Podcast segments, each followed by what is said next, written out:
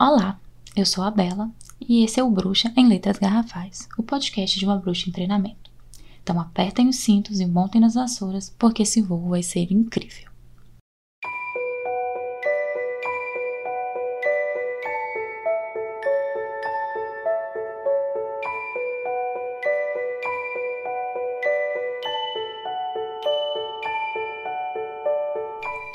Oiê, saudações a todos, sejam bem-vindos ao segundo episódio do nosso podcast. Hoje eu tô aqui bem bonita de pele, fazendo máscara enquanto eu converso com vocês. E, mano, sério, vocês não medem enquanto eu tô empolgada e tô feliz de ter essa oportunidade, né? De dividir essa jornada, de ter essa partilha com vocês. Só para dar uma contextualizada antes de a gente ir pro tema do encanto de hoje, eu queria contar para vocês que eu já passei por três sabás. Tô indo rumo ao quarto, né? Então, sim, tô da, quase, né, na metade do caminho. Que na verdade é uma jornada que nunca acaba, né? E assim, eu ainda vou fazer para vocês um episódio só sobre a roda do ano, é, sobre os oito sabás, os esbates. E então, assim, podem ficar tranquilos que eu vou contar bem como é que tá sendo a minha experiência é, com cada um deles. Inclusive, eu queria perguntar para vocês como vocês preferem esses episódios. Se em todo esse conteúdo em um só ou separado, tipo um episódio para a roda do ano, outro para o sabá e um terceiro para o esbar. Deixa a resposta lá no comentário do post com a capa do episódio, que eu vou estar tá lendo, né, para poder saber o que, que vocês preferem. Também vou deixar uma caixinha de perguntas nos stories, então vocês podem responder por lá também, para a gente achar a melhor forma de compartilhar isso. Bom, acho que hoje a gente não tem muito aviso para dar, se eu lembrar de mais alguma coisa, eu falo no final. No mais, acho que a gente já pode ir pro tema. E como as bonitas já sabem, já devem ter visto pelo título, hoje eu queria conversar com vocês sobre as vertentes da magia. E assim, existem várias, várias, várias. Porque a magia pode ser vivida e sentida de diversas maneiras. Inclusive, né, a bruxaria é só um desses modos. Então, eu vou tentar separar aqui as mais documentadas e famosas, assim, entre aspas, tá bem? Então, tá bem. Bom, como a gente só se encontra aqui de 15 em 15 dias, eu acho bom a gente dar uma relembrada. Até agora, o que, a gente já viu? Que a bruxaria ela não se restringe ao Wicca, ou a única coisa só, e que é uma religião voltada né, para os quatro elementos e natureza, cultuando seus ciclos através do ano, e que também acredita em uma deusa de muitas faces. Porém, a prática da magia ela vai muito além da bruxaria, até porque mesmo dentro dessa vertente existem várias outras. E eu acho que a gente pode começar justamente por aqui, falando sobre alguns dos desdobramentos da bruxaria enquanto corrente mágica. Logo de cara nós já temos ela, famosinha do rolê, tá o tempo todo na internet, todo mundo conhece, a Wicca céltica. Antiguíssima, essa tradição traz uma forte energia telúrica, ou seja, da terra. Muito voltada para a natureza, os elementos, os elementais, eu tinha até prometido a mim mesma que eu não ia falar dessa obra nem desse filme, mas quem que lembra das Brumas de Avon? Então, é, e muitas bruxas verdes e adeptos do druidismo, eles seguem esse caminho, que ele é centrado no antigo panteão céltico. Essa vertente, ela conversa com a busca para entender e utilizar os fluxos energéticos da terra e seus elementos, as propriedades mágicas de, das pedras e plantas. É uma tradição sobre se encontrar em harmonia com o nosso planeta e assim com todos os seres que habitam nele. E já que a gente está nesse tema, Existem outras tradições muito difundidas e que se relacionam diretamente com a Wicca céltica, que é a Gardneriana e a Alexandrina. A corrente Gardneriana é matriarcal, assim como a maior parte das vertentes da bruxaria, né? Ela celebra a deusa mãe e o seu consorte, o deus cornífero. O sistema dessa tradição ele é 100% voltado para a prática incouve e iniciática, ou seja, não tem esse rolê de bruxa solitária ou auto-iniciada lá. Outra coisa também é que ela é bastante hierárquica, então, assim, existem vários graus de desenvolvimento lá dentro. Ah, essa tradição gardneriana, eu tô falando dela, tá, gente? Ela contribuiu muito para a gente conhecer a arte como ela é hoje, sabe? As suas estruturas e ritos. Inclusive, ela dá para ser considerada, tipo, a avó da Neo Wicca, que é a Wicca mais modernosa que a gente conhece. Já a Alexandrina é muito, mas é muito parecida com a gardneriana só com alguns ajustes e diferenças, já que nessa corrente ela tende a ser mais eclética e liberal. E uma coisa importante da gente pensar é que, mesmo sendo religiões matriarcais, todas as duas foram fundadas por homens.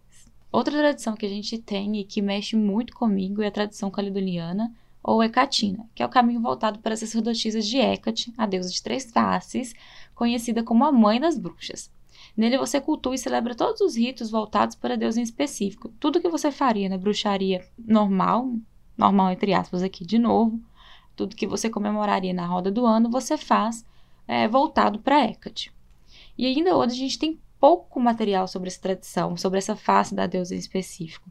A Hecate, por ser uma face muito escura da deusa, que desperta e fala muito sobre o nosso lado sombra, ainda assusta alguns praticantes.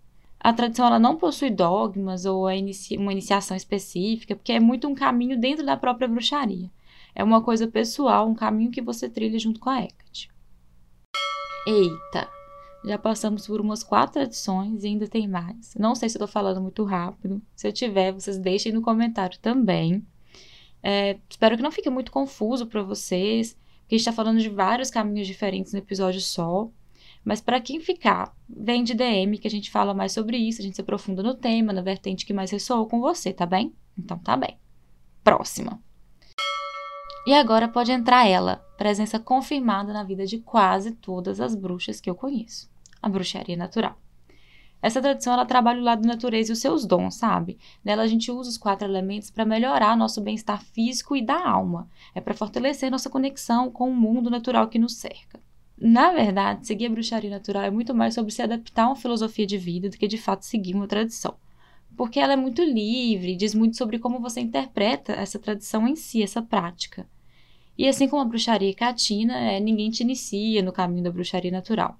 Aqui os conceitos-chave são cura, equilíbrio, harmonia. E a estrutura da bruxaria natural se parece muito com a nossa próxima vertente, que é a bruxa da cozinha. Que da mesma forma que o caminho natural é muito sobre uma filosofia e até um estilo de vida, a mesma coisa acontece com a bruxa da cozinha. A bruxa da cozinha é um termo para bruxa que foca o seu poder e a sua energia na culinária, sabe? Sua prática mágica ela tá na comida e nas refeições. Ela conhece muito sobre ervas, temperos e todas as suas propriedades mágicas e como usá-las. Para ela, o altar é a mesa de refeição, e ela sempre reconhece a sacralidade do alimento. Gente, as duas próximas vertentes da magia que nós vamos falar, eu deixei por último por um motivo. São formas de magia de vertente africana e que por isso vão ser mais diferentes das citadas anteriormente, que eram todas mais voltadas para o caminho da bruxaria. E mesmo que não seja o meu caminho, eu gostaria muito de falar delas com muito respeito. A primeira é a bruxaria Udu. É uma vertente bem mais popular na África e nas Américas do que em qualquer outro lugar. Ela trabalha uma combinação entre crenças africanas e conhecimentos botânicos. Nos rituais voodoo são utilizadas poções, ervas, raízes, minerais magnéticos, partes de animais e, em algumas situações, fluidos e posses pessoais do consulente. Nesse caso, o praticante ele tem a capacidade de conversar com qualquer ser de todos os planos. A segunda tradição de matriz africana são as religiões Yorubá. Aqui, a mitologia tem todo um panteão próprio que envolve orixás, entidades, exus. É muito mais sobre a sua intenção do que sobre o bem e o mal e se baseia na vida em harmonia em comunidade. Se vocês quiserem saber mais sobre essas religiões de matriz africana, eu posso trazer aqui participantes que realmente vivem o caminho e que vão saber se aprofundar e explicar com propriedade para vocês, porque eu não posso. Inclusive, eu tenho pessoas bem próximas que vivem esse caminho. Então, se vocês quiserem, a gente pode ter o primeiro episódio com convidados. E eu acho que super rolaria algo especial apenas para esse tema, sabe? Porque é muito rico, ele é muito interessante. O que, que vocês acham? Deixem também nos comentários do post do Instagram. Porque lá vai ser mais fácil de eu acompanhar o que, que vocês estão achando. Hum, já estamos caminhando para o último quadro do nosso episódio, que também é o último e único, né? Tudo bem o encanto do dia, que é onde eu separo algumas dicas para poder ajudar vocês a se aprofundarem mais no tema do episódio. Hoje as indicações chegam com aquele cheirinho, sabe, de livro novo, delícia. O primeiro é o Nacional, da Márcia Silva, o Bruxaria Catina. Eu acho super válido porque se é difícil encontrar material sobre a tradição catina na internet, é mais complicado ainda achar um conteúdo que seja 100% produzido aqui no Brasil. E o Bruxaria Catina da Márcia é isso. Então, achei muito bacana, queria que fosse minha primeira indicação aqui. Outra indicação é o Instagram Teia da Lua. Eles costumam fazer umas lives muito, muito bacanas sobre temas diversos. Então, acho que vale a pena conferir. Inclusive, acho que há umas duas, três semanas rolou uma live específica sobre a Hecate. Então, bora lá dar uma olhada. Outra indicação é o Bruxa Natural da Dark Side. É um livro, gente, que ele é lindo, lindo, lindo, lindo, lindo. Sabe? Com uma diagramação incrível, ilustrações belíssimas. A Dark Side, inclusive, está com uma série de livros sobre bruxaria que ficou muito interessante também. Próxima indicação não é livro, nem perfil de Insta. Na verdade, tem perfil de Insta, mas é mais um blog, que é o Tempero de Bruxa, da Amanda. Ele é bem completo, um ótimo início para quem quer conhecer a bruxaria na cozinha. E ela é linda, gente. Vão lá conhecer, vocês vão amar. Uma gracinha. E por último, eu quero indicar toda, toda, completa a obra do Scott Cunningham. Eles são livros voltados para a tradição wicana, é, e, mas também para bruxaria solitária. Mas é tudo muito, muito completo. Recomendo demais. E claro, vocês também podem dar as dicas de vocês, tá? No nosso Instagram, arroba bruxa em letras garrafais. No nosso perfil do Twitter, arroba bruxa em G, que inclusive é onde eu vou estar salvando a thread com todas as indicações do episódio de hoje. E vocês também podem mandar e-mail, que é o bruxaemgarrafais.gmail.com. Ai, gente, eu sempre fico triste no final, porque eu nunca quero ir embora. Eu começo a ficar me empolgando e falando aqui. Então, assim, já tô ansiosa pra gente voltar para mais um episódio. Que por falar nisso, os dois temas do próximo episódio estão mais ou menos definidos. Mais ou menos, assim. E acho que vocês vão curtir, tipo, muito, muito, muito, muito, muito. Por enquanto, eu vou ficando aqui. Nos vemos no próximo episódio. Abençoado seja!